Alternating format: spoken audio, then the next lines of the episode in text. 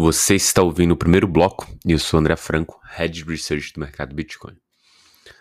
Nesse dia que a gente faz uma leitura de talvez uma queda anunciada. O dia começa com o Bitcoin subindo um pouco mais de 1%, se aproximando dos 31 mil dólares.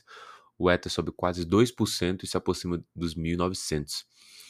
Com os preços lateralizados há mais de uma semana, o esperado aqui no nosso desenho de métricas é seria que os investidores de longo prazo seguissem acumulando, mas não é o que está acontecendo.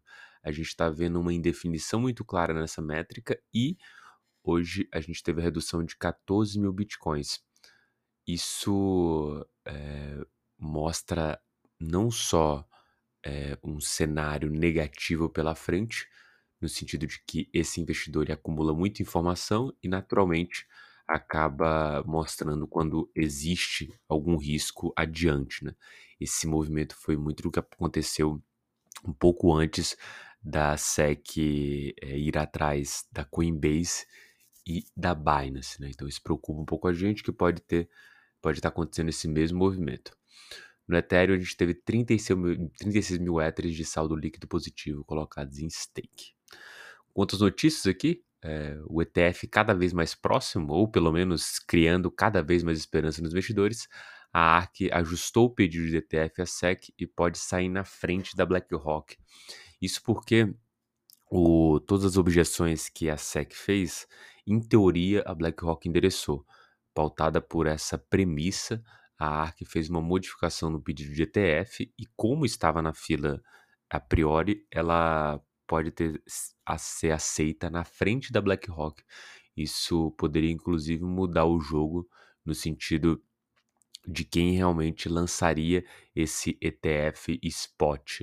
E com certeza mudaria o jogo para o mercado cripto e naturalmente, como a gente consegue ver dentro do, do, que, a, do que a gente viu é, acontecer no mercado, seria algo que o primeiro ETF ganharia boa boa margem, bom market share do mercado, enquanto o segundo acabaria ficando pelo caminho ou recebendo pouco aporte.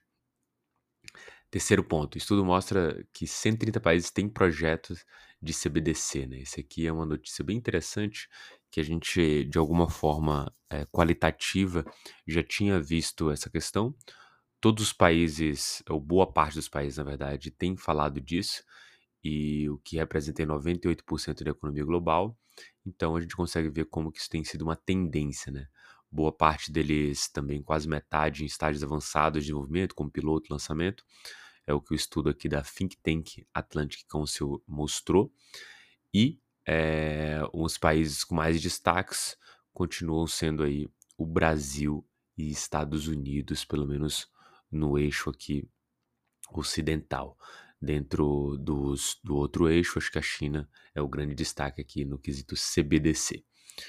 Por último, a Sony investe 15 milhões em startups e quer incentivar a adoção da Web3.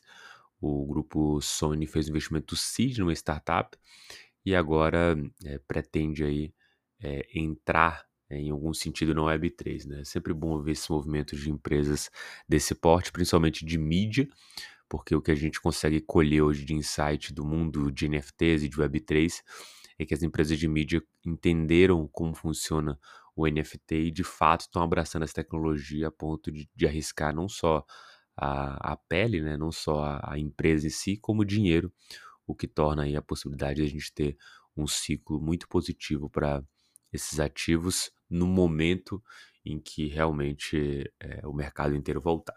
Perfeito? Muito bom dia a todos, bons negócios.